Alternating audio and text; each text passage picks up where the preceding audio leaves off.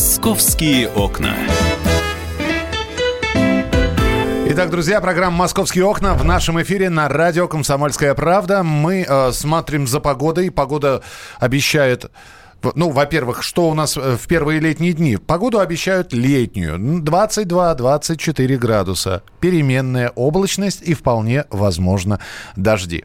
Это что касается погоды. Ну, а у нас в студии Анастасия Варданян, журналист «Комсомольской правды». Настя, привет. Привет, добрый день всем. Ну и мы сейчас будем разбирать тот самый случай, когда э, в гостинице, в хостеле, мама оставила детишек да, это брат и э, сестра-близнецы, которым около годика. Все это произошло 28 мая, вернее, 28 мая об этом узнали сотрудники полиции, а оставила она их там 27 мая. Ты знаешь, интересная такая история.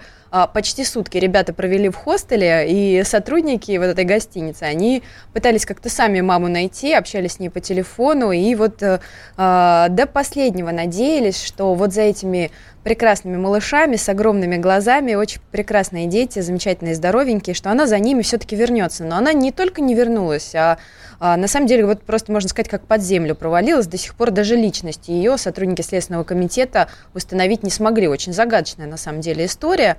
Но, наверное, сразу скажем про детей, что с ними все в порядке, они здоровы совершенно. Они находятся в больнице, но это такая стандартная процедура а, для потеряшек. А, они развиты по возрасту, над детьми явно никто не издевался, то есть э, детки в таком хорошем, ухоженном состоянии. А, вот. А, а что касается мамы, то против нее возбуждено уголовное дело, хотя тут даже неуместно говорить, что против нее, а против неустановленного лица все-таки оно возбуждено.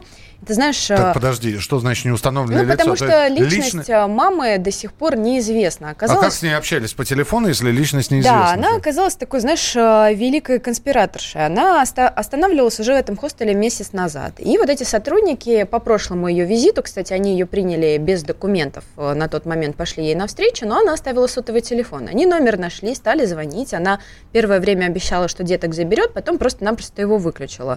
Пробили этот номер. Оказалось, что он, знаешь, вот зарегистрирован а, на фирму «Однодневку». Проще говоря, там симку она купила в переходе и, и ищи, свищи ветра в поле. Собственно, номер телефона никаким образом не помог. Минуточку. Если я не ошибаюсь, у нас регистрация в гостиницах происходит по какому-либо документу, с которых снимаются сканы. Это да? Ну, на самом деле так должно быть. Но не всегда бывает так, как должно быть. И вот в данной ситуации она не только зареги... сумела зарегистрироваться в гостинице без документов, да, то есть Причем заселиться. Не, не первый раз. Она, да. да, она еще и умудрилась э, родить э, вот этих замечательных малышей тоже без документов. Э, как стало об этом известно, уже отчаявшись найти э, ту самую женщину, э, следствие опубликовало фотографии детей. Вы, кстати, тоже можете увидеть их на нашем сайте в сегодняшнем номере газеты. Возможно, вы их узнаете. Так вот, были опубликованы фотографии и поступил звонок от женщины, которая малышей узнала и рассказала, что примерно год назад в Павловом Посаде а, рожала вместе с некой Аленой, а, и малыши очень похожи на ее детей. Ну и следователи, соответственно, сразу же рванули в этот роддом, и выяснилось, что при действительно была такая женщина Алена, которая родила детишек. Все, все хорошо, не обращай внимания. У нас Камнепад у нас у нас здесь, да, у нас здесь своя атмосфера. Вот, и э, детей она приехала рожать без паспорта, указала имя, которое записали с ее слов, и имя это оказалось э, вымышленным. То есть тут тоже в поисках э, вот этой информации никаким образом не помогла. Скажи мне, пожалуйста, сейчас э, на данный момент э, выясняют э, личность мамы, ее привлекут к ответственности. Да, Де- против дети... нее два, собственно, ей светят два уголовных дела. Это оставление в опасности а, и неисполнение родительских обязанностей. Тебя не напрягает, э, что в последнее время таких случаев очень и очень много? Безусловно, это очень странная какая-то тенденция. Это вот третий случай за, буквально за последние две недели в Московской области. Ну, ты, наверное, помнишь, сначала у нас была украинка 21-летняя, которая а, двухлетнюю дочку привела в поликлинику и там ее бросила. Потом у нас была 35-летняя мамаша, которая сына привела в игровую комнату торгового центра «Зигзаг» и там его оставила, да, и, ну, этих э, дам, по крайней мере, удалось установить, да. Ты есть... понимаешь, один раз это э, случай, два раза это случайность, три раза это уже тенденция какая-то, да, нездоровая причем. Безусловно, возможно, это связано с тем, что, как мы уже поняли по предыдущим двум историям, э, пришить мамам то самое уголовное дело, которое возбуждают в начале об оставлении в опасности, где серьезные сроки, но не получается, потому что, ну, э, не могут доказать, что поликлиника, в которой куча людей, это опасное место для ребенка. То есть а, и случаи с игровой комнатой тоже не, попад, не подпадают под эту статью. То есть получается, что вот эти мамы, они, а, по сути дела, уголовного наказания серьезного не несут. Штраф за неисполнение родительских обязанностей, но он мизерный, да, давайте говорить честно. И, а, возможно, вот это отсутствие наказания, оно и провоцирует подобные случаи, Хотя, ну, конечно, нормальная мама даже ну, в голову ей не придет своего ребенка где-либо оставить даже на 10 минут. Еще раз призываем, если вы знаете этих детей, если вы знаете о них какую-то информацию, ну, давайте вот э, еще раз с призывом уже даже не мы с Настей выступим, а выступит помощник руководителя Главного следственного управления Следственного комитета Российской Федерации по Московской области Евгения Кирюшина. Главное следственное управление просит граждан, узнавших детей и располагающих какой-либо информацией о месте их проживания или родственниках, обратиться в следственный отдел по городу Люберцы Главного следственного управления СК России по Московской области по телефону 8 495 501 6307, телефон доверия 8 499 184 0065. Ну, э, телефон есть еще и на сайте Комсомольской правды. И, э, Настя... И можно, конечно же, звонить по телефону 112, если вы не запомнили сейчас номера, и если вам что-то известно, пожалуйста, отзовитесь. Все-таки судьба детей меня интересует. Во всех этих трех случаях родителям, мамам, конечно, э, возвращать их не будут. Детей с большой долей вероятности всем троим мамам не вернут, потому что, ну, они их бросили, и соответствующие акты есть органов опеки. А в данной ситуации, вот про близнецов мы говорим, они ближайшую неделю проведут э, в детской больнице, такая, повторюсь, стандартная процедура, после чего органы опеки будут э, устраивать их, скорее всего, пока во временную какую-то опытную многодетную опекунскую семью, а, ну, такая стандартная процедура, но потом ребята без родителей не останутся, насколько нам известно, уже сейчас больше, более 30 семей а, сказали о своем желании стать мамами и папами вот для этих вот замечательных карапузов. Так что мы, мы наверное, можем быть э, отчасти за них спокойны. Ну, конечно, хотелось бы знать, кто же та самая мать и э, почему она таким образом поступила. И хотелось бы знать, ну, вот, хотя бы реальные имена детей, которыми она их называла до года, а, а возраст их все-таки какой, вот этих Им двух? около года, без нескольких недель, год. То есть они, они близнецы, они, они погодки, они... Они близнецы. Бли, близняшки, да? Да. да. А, еще раз напоминаю, что мы следим за развитием событий. Здесь просто появилось видео, когда вот эта вот мама, которая оставила мальчика, насколько я понимаю, в больнице, в поликлинике, она встретилась с ребенком, и он подбежал, обнял ее и сказал, что я очень по тебе скучаю. Угу. Вот, и это видео э, сейчас распространяется достаточно широко, и появилось под этим видео огромное количество под надо, надо вернуть ребенка матери и прочее, прочее, прочее. Здесь, э, опять же, возникает вопрос э, к органам опеки, да, насколько быстро дети найдут приемные семьи, и скажи, пожалуйста, вот так, для таких детей все-таки приемная семья ищется или ближайшие родственники? Ну, в, если родственники не откликаются, то есть, естественно, если родственники появились, то им а, в первую очередь э, право дается на то, чтобы стать родителями для малышей оформить опеку. Если родственников нет, то а, отдается предпочтение людям, которые не хотят взять под опеку, а именно усыновить и удочерить э, детей, то есть стать навсегда для них э, настоящими мамой и папой. Спасибо большое. Анастасия Варданян была в студии. Ну, давайте мы э, все-таки тогда посмотрим, э, что у нас в Москве еще происходит. Во-первых, вчера ты попала под дождь? Конечно, как и все. Как и все. Как Промочила и... ноги. Ты же на машине. Ну, до нее еще нужно было добежать. Дожди в столице накануне побили рекорд. В общем, минувшим днем осадки в Москве распределялись неравномерно и зафиксировали э, на метеостанциях в некоторых районах до 24 миллиметров э, осадков выпавших выявивших, что соответствует почти половине месячной нормы. И э, это в мае типичная э, месячная норма осадков, она 51 миллиметр. Но вот так вот разово, э, когда проливаются такие дожди, э, конечно, это коллапс. Вчера были огромные... Ну, Целые улицы в озера превращались, автомобили просто носом ныряли в них. Это, во-первых. Во-вторых, огромное количество фотографий с э, вот этих вот грозовых и после грозовых, и последствия московских ливней можно посмотреть в том числе и на видео, которые есть на сайте «Комсомольской правды».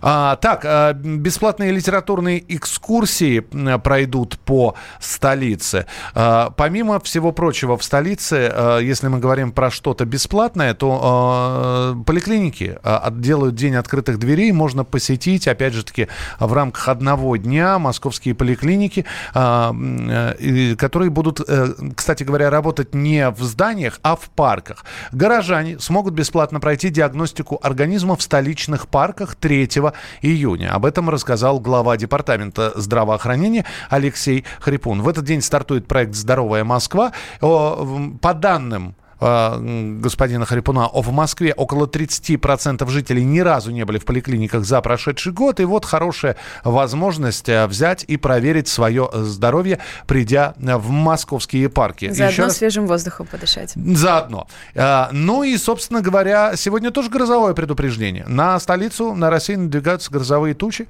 Ветер будет достигать сегодня порывов 17 метров в секунду. Будьте осторожны и внимательны. Мы вас предупреждали. Анастасия... Всем хорошего да. дня. Настя, спасибо большое. Анастасия Варданян была в нашем эфире, но мы продолжим программу «Московские окна» через несколько минут. А 8 9 6 7 200 ровно 9702 – это ваше сообщение, которое вы можете присылать к нам в эфир. Оставайтесь с нами, впереди много интересного. «Московские окна».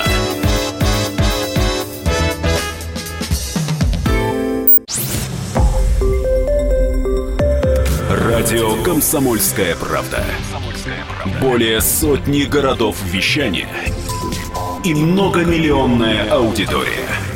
Калининград 107 и 2 FM. Эм. Кемерово 89 и 8 FM. Эм. Красноярск 107 и 1 FM. Эм. Москва 97 и 2 FM. Слушаем всей страной.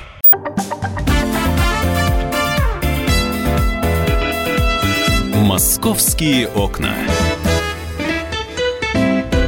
Друзья, продолжается программа «Московские окна». Мы продолжаем следить за событиями, которые происходят в Москве.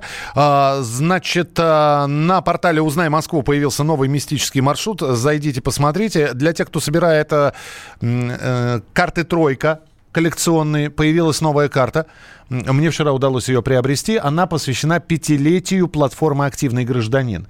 Я напомню, что карта «Тройка» стоит 50 рублей. Некоторые собирают их и, коллекционируют. Поэтому вот можно сейчас э, в метрополитене их спрашивать. Дни открытых дверей пройдут в столичных больницах в июне. В больницах э, будут э, говорить «входите открыто».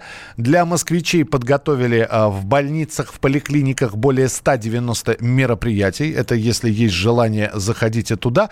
Ну и э, развязку на пересечении Липецкой улицы и Московской кольцевой стали реконструировать. В общем-то, э, будьте, внимание, э, будьте внимательны, там ограничено движение. Ну и э, о том, что будет происходить в московских парках, э, на культурных площадках, вы об этом узнаете буквально через несколько минут, потому что День защиты детей никто не отменял. Завтра 1 июня, День защиты детей. Ну а мы продолжаем рассказывать э, о других московских новостях. И на этот раз будет будем говорить про черных риэлторов. У нас в студии э, Александр Газа, который занимался этим вопросом. И слава богу, только со стороны журналистов, да? Привет, Миша. Привет, ну, Саша. пока, да, бог миловал. А, то, о чем мы будем говорить, иногда называют черными риэлторами, но скорее черные риэлторы это те, кто уж совсем там доходит до какого-то откровенного криминала. Э, тех людей, о которых мы сейчас будем говорить, э, чаще называют квартирными рейдерами. То есть это люди, которые выкупают доли э, в спорных квартирах и потом начинают терроризировать э, э, совладельцев квадратных метров. Вынуждая их эти квадратные метры либо продать да. за бесценок, да, либо вообще съехать, ну, в общем, каким-то образом Давят на них, э, психологически давят.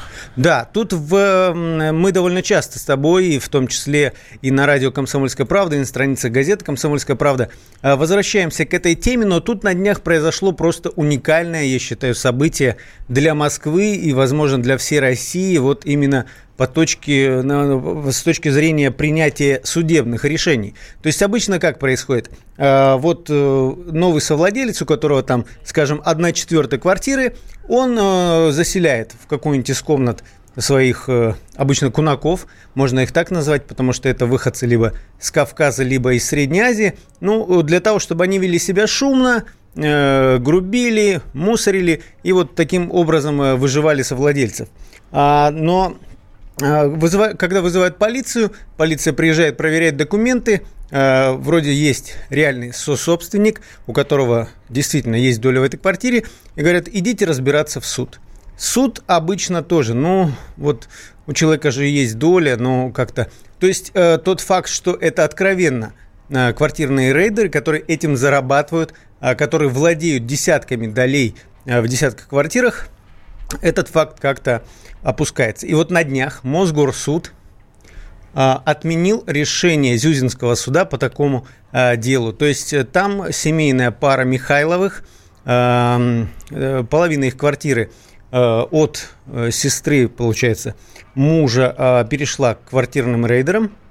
И они, проиграв суды, требовали одного, чтобы суд заставил вот этого совладельца нового продать по оценочной экспертной цене, а не вот э, по цене, названной от фонаря.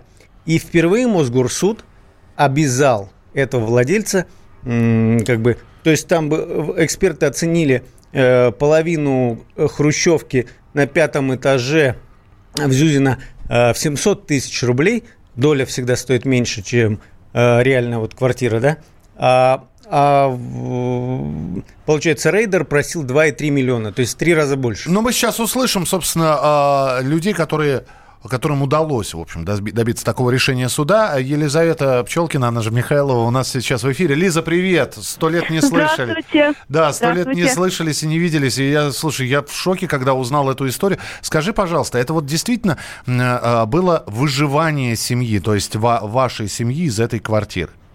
Конечно, нас оказывали, э, нас пытались, во-первых, силовым методом захватить квартиру, и, во-вторых, конечно же, это психологическая атака.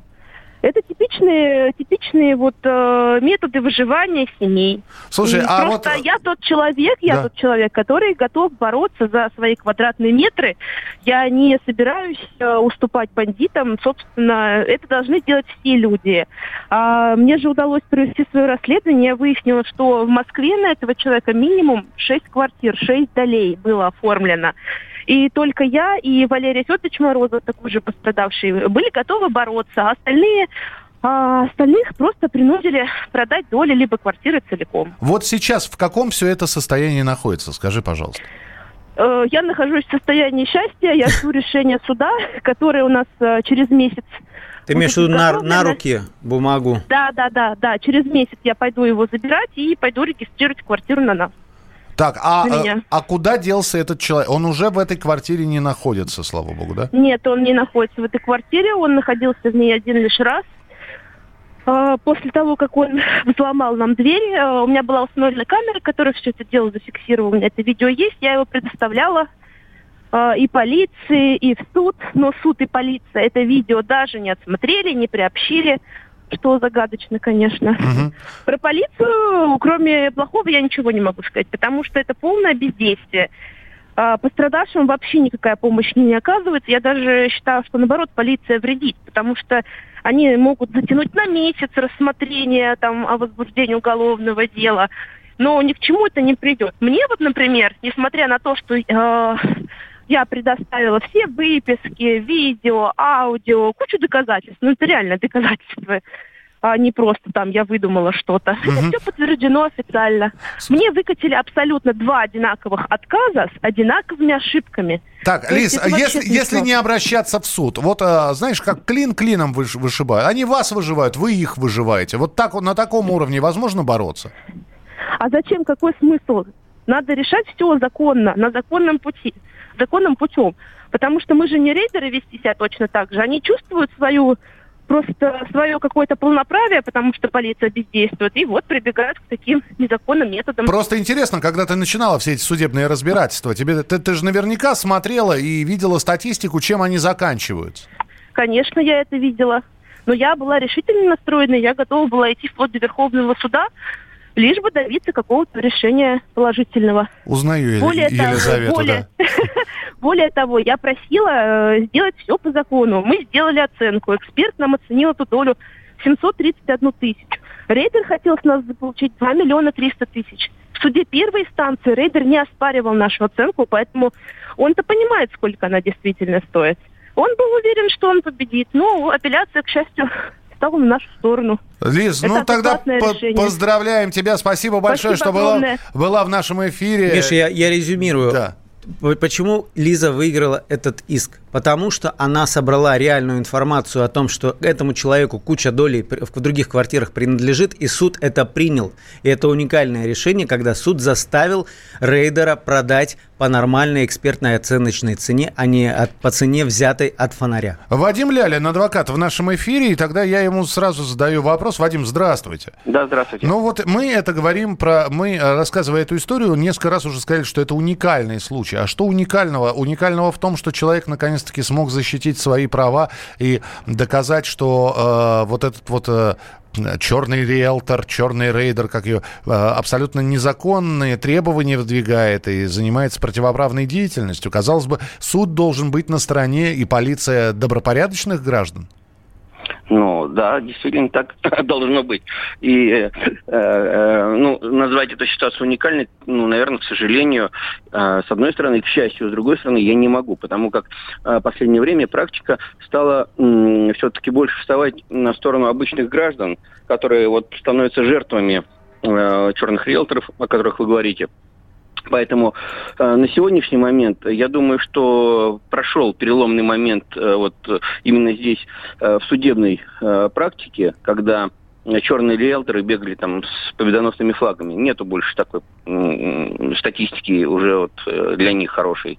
Поэтому э, сейчас очень э, хорошо работают оперативные сотрудники, очень хорошо отрабатывают Э, ну, и спецслужбы в том числе, потому что, э, поймите правильно, когда э, группа людей, и им потом вменяют организованные группы, то есть и 210 им уже вменяют, да, занимается фактически грабежом населения. А кто это? Это э, социально незащищенные граждане в большей степени. Мы это с вами хорошо понимаем, потому что человек, который может за себя постоять, он сделает все, чтобы за себя постоять. А когда это пожилые люди, э, люди, ну, которые э, ну, уже, скажем так, не могут э, в правовом поле агрессивно давать ответ, конечно, они легкая добыча. Угу. И вот за этих людей сейчас вступаются участковые инспектора, хотя очень многие раньше на сторону э, риэлторов и давали первичную информацию именно риэлторам. Многие даже были участниками этих банд. Мы поняли, Вадим, да. Спасибо большое. Спасибо, что да. были в нашем эфире. Вадим Лялин, адвокат. Слушай, на самом деле картина совершенно не такая. То есть не, нет никакого, ни, никакой тенденции, что полиция Э, теперь э, гоняет этих людей. На самом деле случаев по-прежнему очень много. Но хочется верить, что после этого судебного решения вот те люди, которые занимаются захватом долей, а потом вы, вытеснением там э, хозяев, которые также имеют право на проживание в этой квартире, вот после этого судебного решения они задумываются а надо ли будет. В общем, последим за развитием событий. Александр Газа был в студии. Саш, спасибо тебе большое. Впереди вас ждет рубрика «Афиша». Оксана Фомина, розыгрыш призов и рассказ о культурных мероприятиях, которые запланированы на выходные дни. «Московские окна».